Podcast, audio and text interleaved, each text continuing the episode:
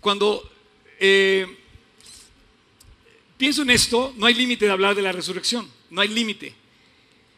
Sin embargo, te voy a, voy a iniciar con un versículo que está en la primera carta de Pedro, en el capítulo 1, en el versículo 3. Su primera plática de su vida, buenísimo. ¿Ya ven? Desde chiqui. Él, sí ya me ganó. Ella. Ella empezó más joven que yo. dice el versículo, dice, bendito el Dios y Padre de nuestro Señor Jesucristo, que según su grande misericordia nos hizo renacer para una esperanza viva. Déjame decirte, estamos hablando de la primera carta del apóstol Pedro, ¿sí? ¿Quién es Pedro? Pedro es uno de los discípulos, obviamente Pedro es una de las personas que llegó primero al, eh, encuentro con Cristo como un discípulo y él escribe su primera carta. El, Evangelio, todas las cartas del, del, Nuevo Testamento están escritas la mayoría por Pablo, ustedes lo saben, y Pedro escribió esta.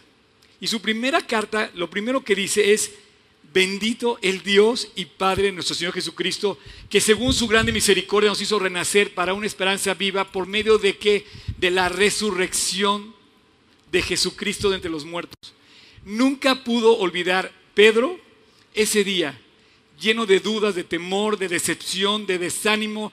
Habían matado a Jesús tres días antes.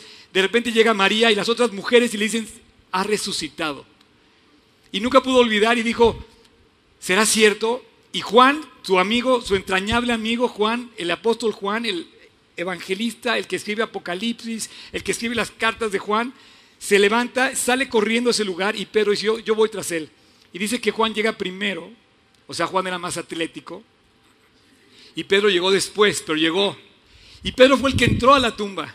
Y el primero que vio los lienzos puestos en la tumba fue Pedro, después de haber visto a María, pero no le creían a María.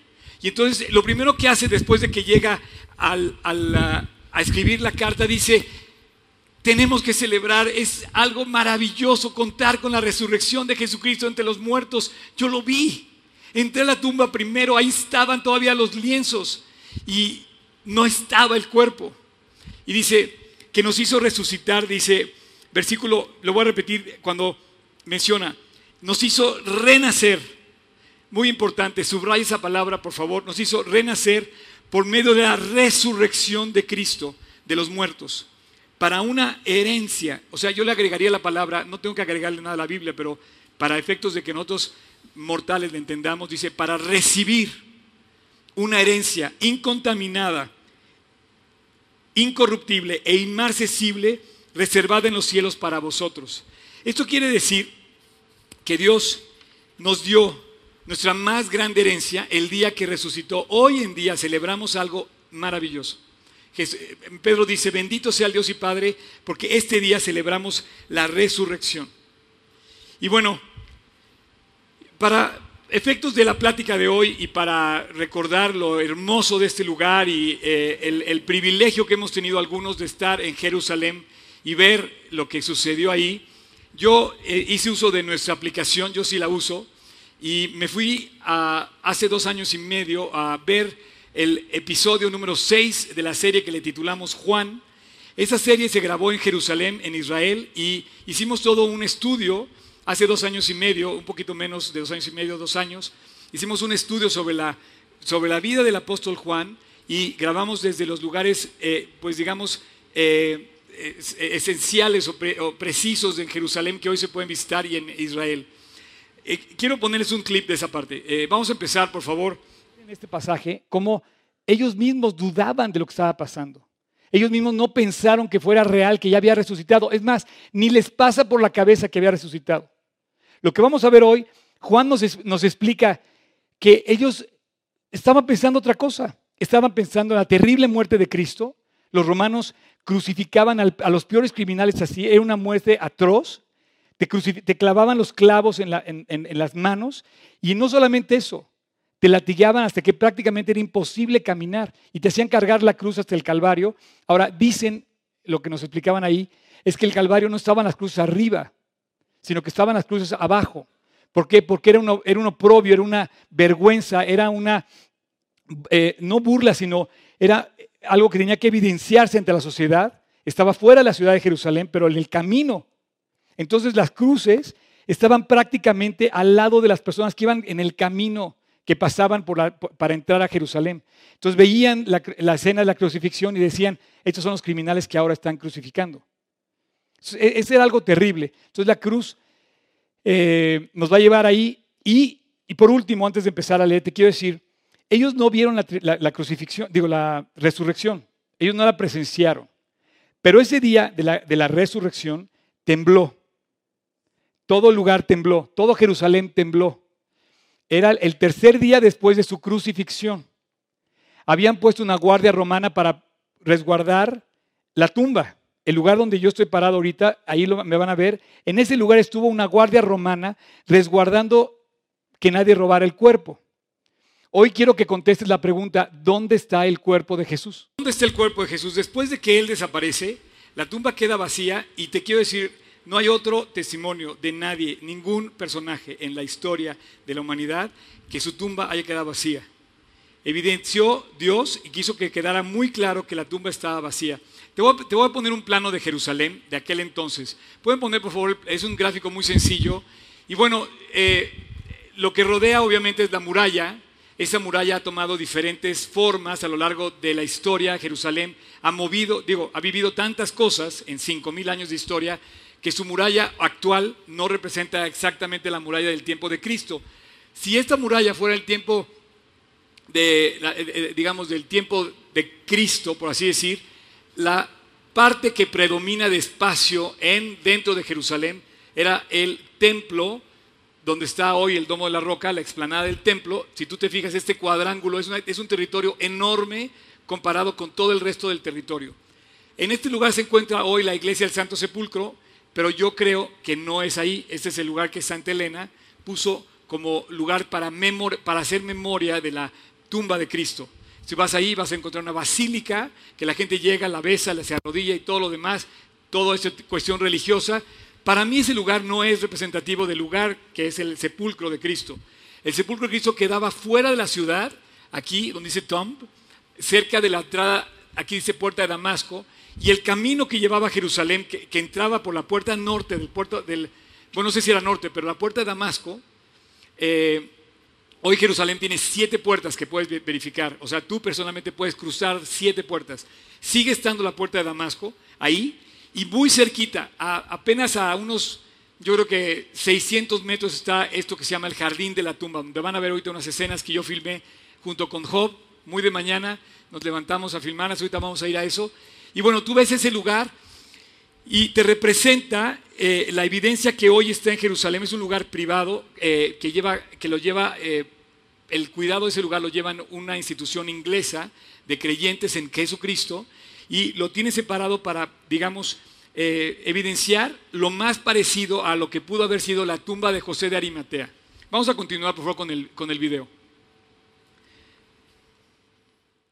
Que haya dejado su tumba vacía. Pero eso es la muestra de que resucitó. Y si Él resucitó, Él está vivo. Y si Él está vivo, puede cambiar tu vida. Y si Él está vivo, murió y resucitó. Y eso es la redención. Y si Él te redimió, Él te perdonó. Y si tú aceptaste lo que está en la cruz y lo que, lo que dejó en la cruz y el sacrificio de la cruz, si tú lo aceptaste, estás revestido de Cristo. Si tú, aceptas, si tú aceptaste lo que Cristo hizo el día de la crucifixión, y, aceptas el regalo de salvación que Él conquistó por nosotros, estás revestido de Él. Y eso nos da la oportunidad de vivir una vida diferente. En otros términos, Él vino a cambiar la vida, Él cambió la historia y ha cambiado la vida de millones de personas que hemos creído en Él. Mi vida la cambió Él. A los 18 años yo era un amargado ya consumado. Y Él cambió mi vida y me dio una vida diferente. Y esa vida radica en que encontré la vida que Él me dio.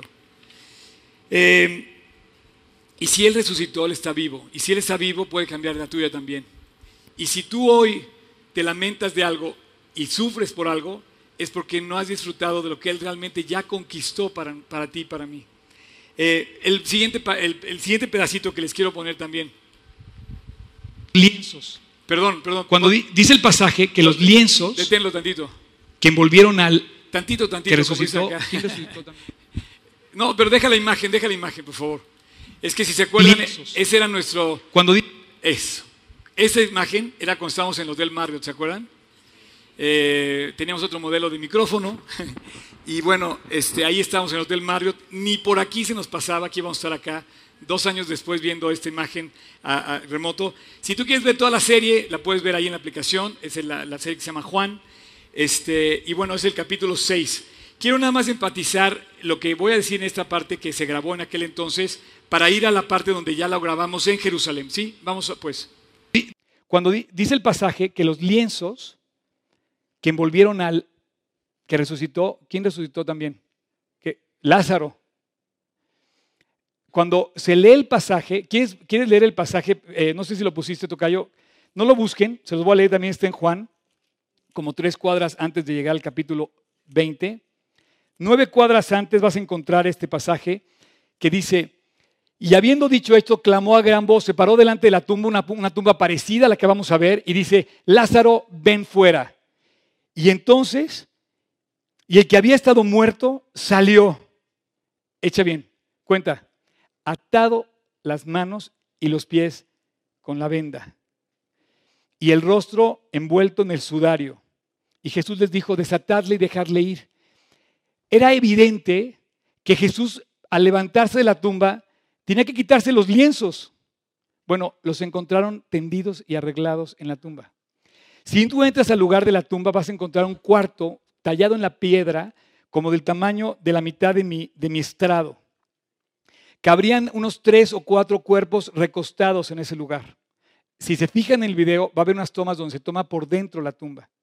Bueno, es importante lo que vamos a hacer. Quiero que pongamos así la, fotografía de la tumba, el, que está en lo que se llama el jardín de la tumba, saliendo de la puerta de Damasco, caminas unos 600 metros, entras al, al complejo que se llama el jardín de la tumba. El jardín de la, tumba incluye también un lugar que, se, que te permite ver el Calvario.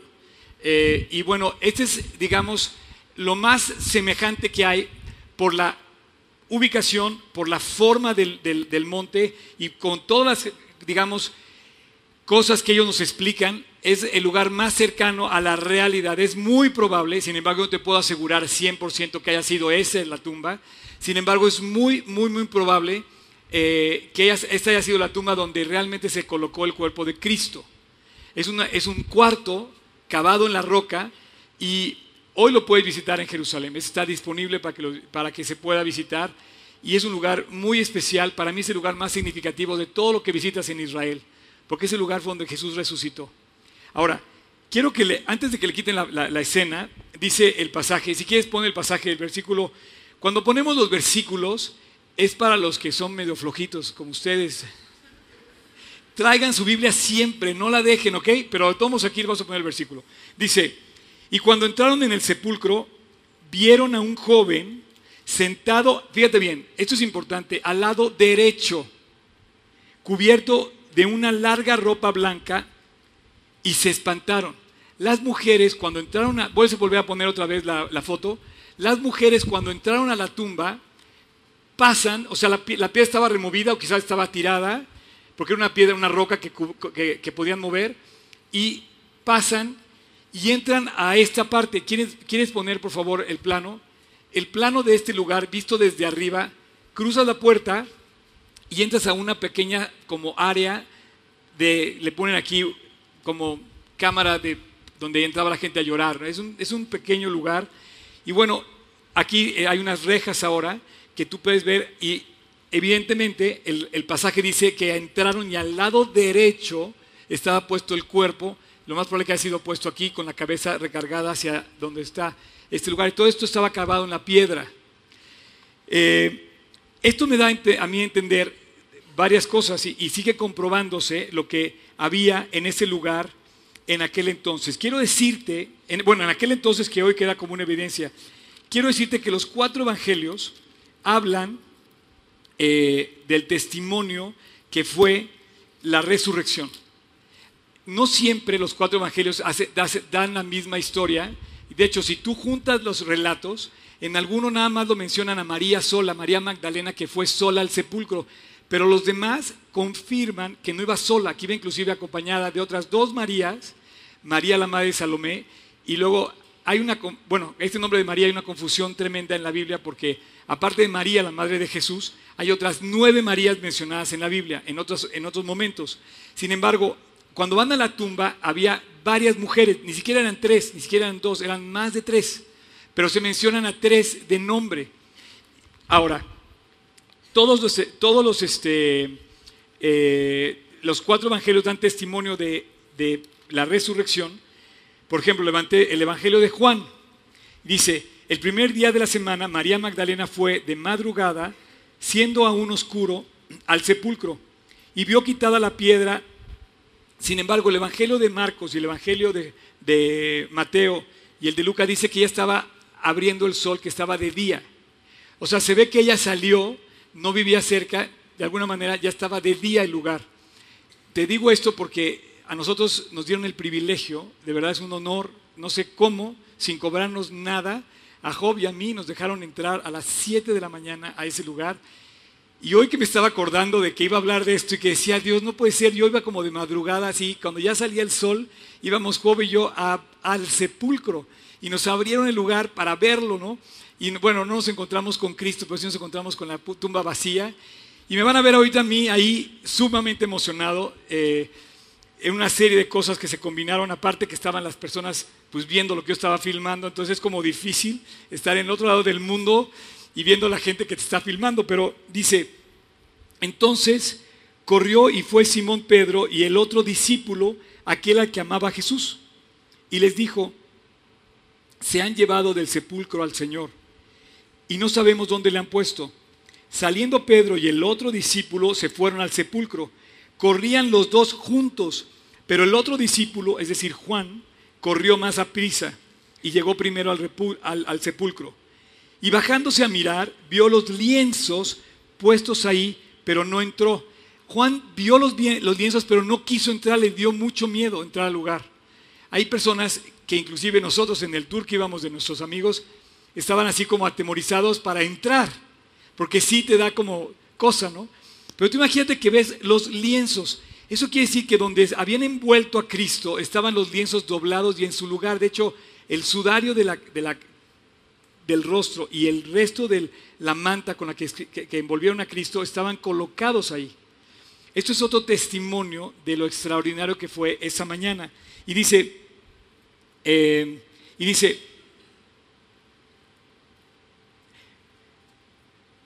cuando corrían los dos juntos, pero otro discípulo corrió más a que Pedro y llegó primero al sepulcro. Y bajándose a mirar, vio los lienzos, pero no entró. Luego Pedro, versículo 6, entró tras él, perdón, luego llegó Pedro tras él y entró en el sepulcro y vio los lienzos puestos ahí. Hace referencia en ambos casos a los lienzos y el sudario que había estado sobre la cabeza de Jesús, no puesto con los lienzos, sino enrollado en un lugar aparte. Entonces entró también el otro discípulo que había venido primero, fíjate bien, y quiero que subrayes también esta parte para mi plática de hoy, al sepulcro y vio y creyó.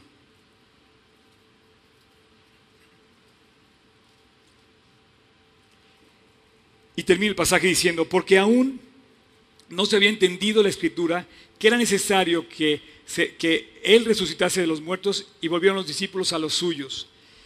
Entonces, eh, quiero, quiero este, ver este otro, ya, ya estamos ahora sí en el sepulcro, le voy a poner esa escena. Gracias por la paciencia, vamos.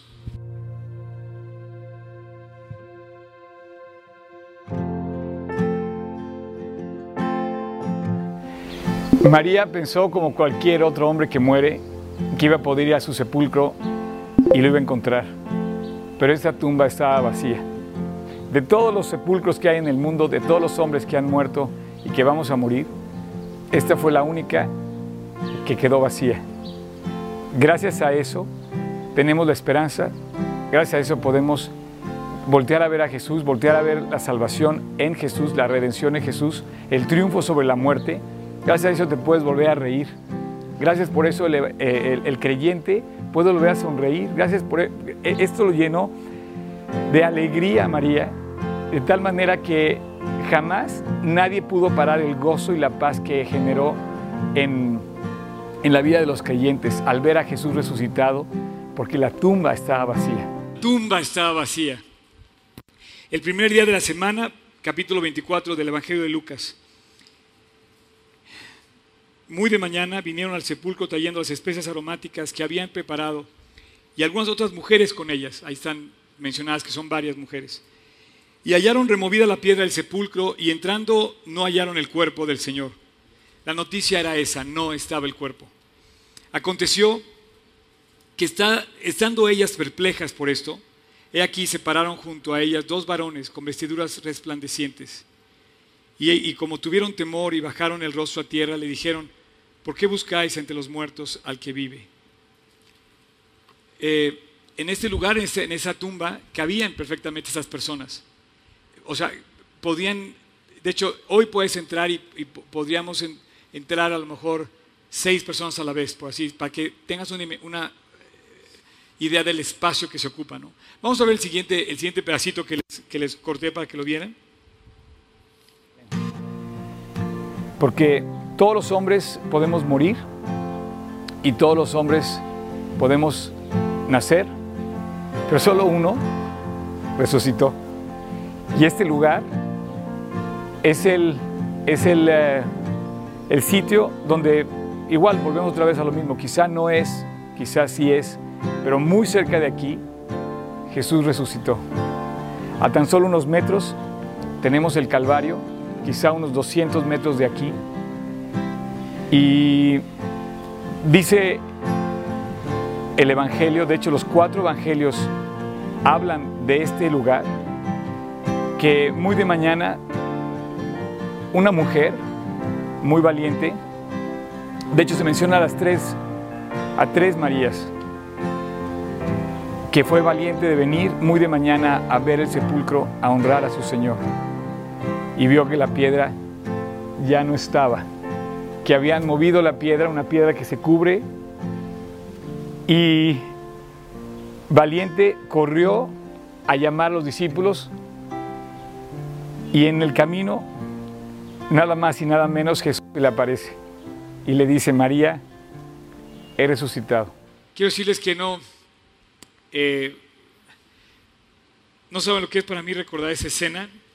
La verdad, este, merezco un aplauso porque saben el nervio que tenía ahí encima. Y todo el mundo me ve y dice, no. Y la verdad fue, fue muy especial pedir permiso de que nos dieran y todo esto. Y cuando estábamos ahí, o sea, de verdad no, no, no, no sabía si llorar, si reír, si hincarme, si besar el piso, no, no sabía qué hacer. O sea, y yo lo que dije, no, tengo que llevar un testimonio para, para mi prédica, ¿no? Y hoy que estamos celebrando el Día de la Resurrección y que dije, tenemos eso grabado ahí, va a ser increíble volverlo a recordar, ¿no? Quiero decirte que eh, evidentemente eh, las mujeres fueron pasaron muchas cosas. Pasaron muchas cosas esa mañana, pero era un día sumamente histórico. Gracias a eso, no sé si has perdido algún ser querido, pero si has perdido un ser querido y esa persona conoce a Jesús, te la vas a volver a encontrar gracias a que Jesús dejó la tumba vacía y venció a la muerte. No sé si tú sepas que un día vas a morir, pero gracias a que Jesús resucitó, el día de nuestra muerte no va a ser nuestro lamento. Ese día va a ser el, día de poder, ese día va a ser el, el día de nuestra muerte. Digamos, te lo voy a poner así. Va a ser el día más importante de tu existencia. No el día que naciste, el día de tu muerte. Porque si tienes a Cristo en tu corazón y venciste con Cristo la muerte y te dio la redención y te conquistó la vida eterna, ese día va a ser el día más importante de toda tu eternidad. Te vas a encontrar con Él cara a cara y vas a vivir para siempre en el cielo con Él. Y vas a encontrarte con los que ya se fueron y vas a encontrarte con los que fueron testimonio y vas a encontrarte con tus amigos que viste y que no pudieron irse después de ti, se fueron antes que tú y de repente vas a una celebración cuando lo has vivido. Tú has vivido esas celebraciones en Cristo, se viven esas celebraciones cuando estamos juntos en Cristo dice, mirad cuán bueno y cuán delicioso es habitar los hermanos juntos en armonía. Ahora que estamos en la boda de Luigi, era delicioso ver a los hermanos juntos en armonía. Y te digo la boda porque normalmente no es fácil, solamente juntarnos involucra eventos especiales como bodas o como es real. Ah, no es cierto. No, sí, sí, es cierto. Y aquí, como este lugar aquí. Voy a terminar con el pasaje. Eh, ya nada más falta eh, ver el Calvario. Hay una toma donde salgo yo. Y si quieren, ver, si quieren verlo completo, pues chequen la aplicación y vean el capítulo 6 del, del pasaje. Palabras de Juan. más, palabras menos. Ahí está la tumba. No puedo creer de verdad que yo esté parado aquí frente al Calvario. Frente al Calvario. ¿Te puedes dejar la imagen? Si puedes dejar la imagen. Yo sé que el tocayo puede todo. Ahí está. Ese es el Calvario. Eh, estaba a unos metros de la muralla. Las cruces dicen que estaban más bien abajo, no estaban arriba, no lo sé, porque era una evidencia de, de, de denigrar al, era evidenciar la maldad, o sea, para castigar al, al- al- al criminal y que toda la gente que pasara viera como objeto de oprobio a los que estaban siendo castigados de esta forma, ¿no? Y voy a terminar el pasaje eh, dice el versículo 5 del Evangelio de Lucas, versículo cat- 24 capítulo 24, dice, y como tuvieron temor y bajaron al rostro a tierra, les dijeron, ¿por qué buscáis entre los muertos al que vive? No está aquí, sino que ha resucitado. Y les voy a pedir al, grupo de worship si puede ayudarme a subir. Para terminar de leer esta parte, ¿pueden, pueden ir subiendo los del worship, por favor? dice el pasaje, eh, versículo 6. Eh, quisiera que subrayaras la palabra que para mí se hace clave. Dice, acordaos, acordaos de lo que Él os habló cuando estaba en Galilea. Si los discípulos se les había olvidado, imagínate tú y yo. Y tú dices, no, yo sí me acuerdo, yo sí me sé el Evangelio, ya lo he leído muchas veces. Me acuerdo perfecto lo que dice el Evangelio cuando estaba en el mar de Galilea y cuando andaba dando las parábolas y todo. Cuando él estaba en Galilea, él les habló y les dijo muchas veces que era necesario que el Hijo del Hombre padeciera y fuera eh, tomado por mano de pecadores y que lo, que lo crucificaran y que muriera y que se resultara el tercer día. Y dice, versículo, eh, dice versículo 7, diciendo, es necesario que el Hijo del Hombre sea entregado en manos de hombres pecadores y crucificado y resucite al tercer día.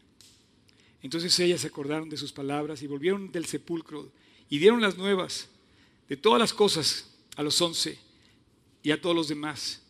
Y eran María Magdalena y Juana y María la madre de Jacobo y las demás con ellas, quienes dijeron estas cosas a los apóstoles. Mas a ellos les parecía locura las palabras de ellas y no las creían. Pero levantándose Pedro, corrió al sepulcro y cuando eh, miró dentro, vio los lienzos solos y se fue a casa, maravillándose de lo que había sucedido en aquel día. Yo, en este recuento rapidísimo del- de nuestro viaje a Jerusalén y tomando estas escenas, yo quiero pedirte que no te olvides de lo que sucedió ahí. A lo mejor no hemos tenido todos la oportunidad de estar en Jerusalén, pero sí, vivimos en el mismo planeta. Él pisó esta tierra para darnos salvación. Él nos dejó el testimonio de haber resucitado y después de haber sido clavado en una cruz y dijo que lo hacía por ti y por mí. Dice, acuérdate lo que dijo. Es necesario que el Hijo del Hombre caiga en manos de pecadores. ¿Tú has caído en manos de pecadores? ¿Has visto lo cruel que son los pecadores? Te pueden eh, culpar de una inocencia, pueden mentir, pueden robar, pueden eh, ultrajar, pueden violar, pueden eh, se- secuestrar, pueden traicionar, pueden eh, hacer muchas cosas. Todos vivimos entre pecadores y somos parte de esas historias. Dice, es necesario que venga yo a un mundo de pecadores. Es necesario, dijo Cristo, que venga yo a transformar ese mundo y a darle vida a un mundo muerto en delitos y pecados. Acuérdense, dice los ángeles, acuérdense que era necesario, versículo 7, que el Hijo del Hombre fuera entregado en manos de hombres pecadores y que, se, y que fuera crucificado y también era necesario que resucitase al tercer día. Tú puedes andar por la vida como un pecador más entre todos los que están a tu alrededor. O puedes andar en la vida como un como aquello, ¿cómo te puedo decir? Como, como esa persona que entró a la tumba, vio los lienzos y creyó. Y de repente pasa una dimensión de ese lugar y te inunda una sensación de decir, Dios, viniste, lo hiciste por mí, para morir, para salvarme. Y de repente dices, Dios, lo quiero, yo quiero eso. No me quiero quedar entre el mundo de pecadores. Quiero quedarme en ese lugar, en esa tumba, llena de vida, vacía de muertos, pero llena de Jesús. Y decirle, Dios, tómame, creo. Lo inmediatamente que hicieron los que vieron los lienzos y vieron la tumba vacía, dice que creyeron. El centurión creyó, los apóstoles creyeron y se inició la más grande difusión del Evangelio y el más grande avivamiento jamás hecho. La alegría que llenó el corazón, la esperanza que llenó el corazón de aquellos hombres no se comparó, pudieron morir en nombre de Cristo. Estaban muertos de miedo en aquel aposento cerrada la puerta. Cuando llega María, toca, resucitó. Si hubiera sido hoy, estaríamos con los chats diciendo, resucitó. Y pegaríamos de brincos como yo antes al principio decía, Dios, qué bárbaro, te adoraremos juntos y siempre en tu presencia cantaré. ¿Quién vive así? Solamente el que tiene la vida de Cristo dentro. Yo te invito a que le pidas perdón por tus pecados. Si no lo has hecho, yo lo hice a los 18 años. Vivimos entre pecadores y somos pecadores. Somos causantes de muchas injusticias a los demás. Pero por ti y por mí murió Cristo. Y por ti y por mí resucitó para que todo aquel que en él cree no se pierda, para que tenga vida, vida en abundancia. Dice, yo vencí a la muerte. El que cree en mí, aunque esté muerto, vivirá. Tengo el honor, tengo el orgullo, y eso te ha dicho, no sé si está bien dicho, pero lo digo, de predicar a un hombre, a un ser, a un Dios que está vivo. Si yo no, si yo no predicara a un Cristo vivo, sería objeto de burla. Pero Cristo se manifiesta en la vida de los que creen en Él. Cosas que ojo no vio, que oído yo, que no, ni han subido al corazón del hombre, son las que Dios ha preparado para aquellos que le aman. No te he dicho que si crees verás la gloria de Dios, la vas a ver. No vieron el cuerpo, pero vieron la gloria de Dios. ¿Cómo? Cuando creyeron. ¿Te pueden poner de pie? Yo os voy a invitar a que hagamos una oración.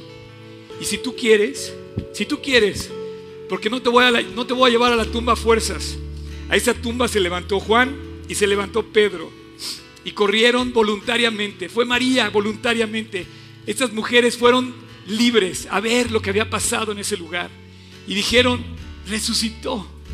Señor, eres lo máximo. Vive, estás conmigo para siempre. No va a estar solo nunca. Mi vida, mi vida, lo que sea, lo puedo poner en manos de aquella persona que triunfó sobre la muerte. Y si tú estás hoy aquí y no sabes qué hacer con tu vida, yo te pido que lo pongas en sus manos. Y tú estás aquí hoy y no sabes qué hacer con tu pecado, ya encontraste el camino. Ese camino a la tumba, a la cruz y, que, y poder decirle, Dios, moriste por mí, perdóname. Voy a hacer una oración y si tú quieres, si tú quieres, ven a la tumba conmigo. Más bien dicho, ven a la cruz conmigo. Y entrégale a Dios tu vida, tu pecado. Y de verdad, yo se lo entregué hace 36 años. Dile hoy a Jesús, Señor, ahí en tu corazón te voy a invitar que cierres tus ojos, inclina tu rostro. Y ahí en tu corazón, donde solamente Él te puede ver, y si alguien me está viendo por internet, te lo digo también, no te quedes fuera de la tumba, no te quedes sin el regalo. Él resucitó. Ahí, donde estás, en tu corazón, repite en silencio conmigo esta oración. En silencio. Señor Jesús, te doy gracias por recordarme hoy lo que hiciste por mí. Soy un pecador Esto es evidente. No tengo nada que ofrecerte, Dios. Solo quiero venirte a pedir perdón. Jesús, perdóname. Jesús, creo en ti. Creo que fuiste a la cruz. Creo que moriste en mi lugar. Creo que en ti tengo perdón de mis pecados. Creo que en ti hay salvación. Creo que resucitaste. Y creo que en ti hay vida. Hoy te invito a mi corazón para que seas mi Señor. Quiero seguirte, quiero que me guíes. Y para que seas mi Salvador. Aquel que pagó el precio de mi salvación. Jesús, desde hoy, eres mi Salvador y eres mi Señor. Te entrego mi vida y te doy gracias por haber ido a la cruz a morir en mi lugar. Te lo pido en tu nombre, Jesús.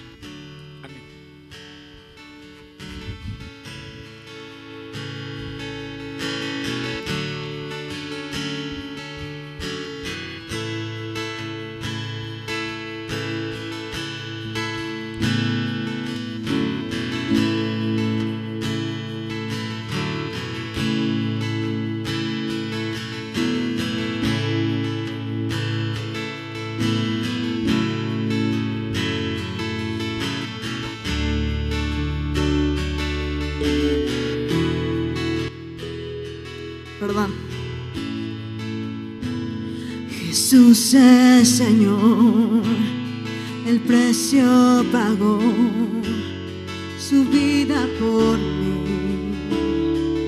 Él entregó, nos dio salvación y me liberó.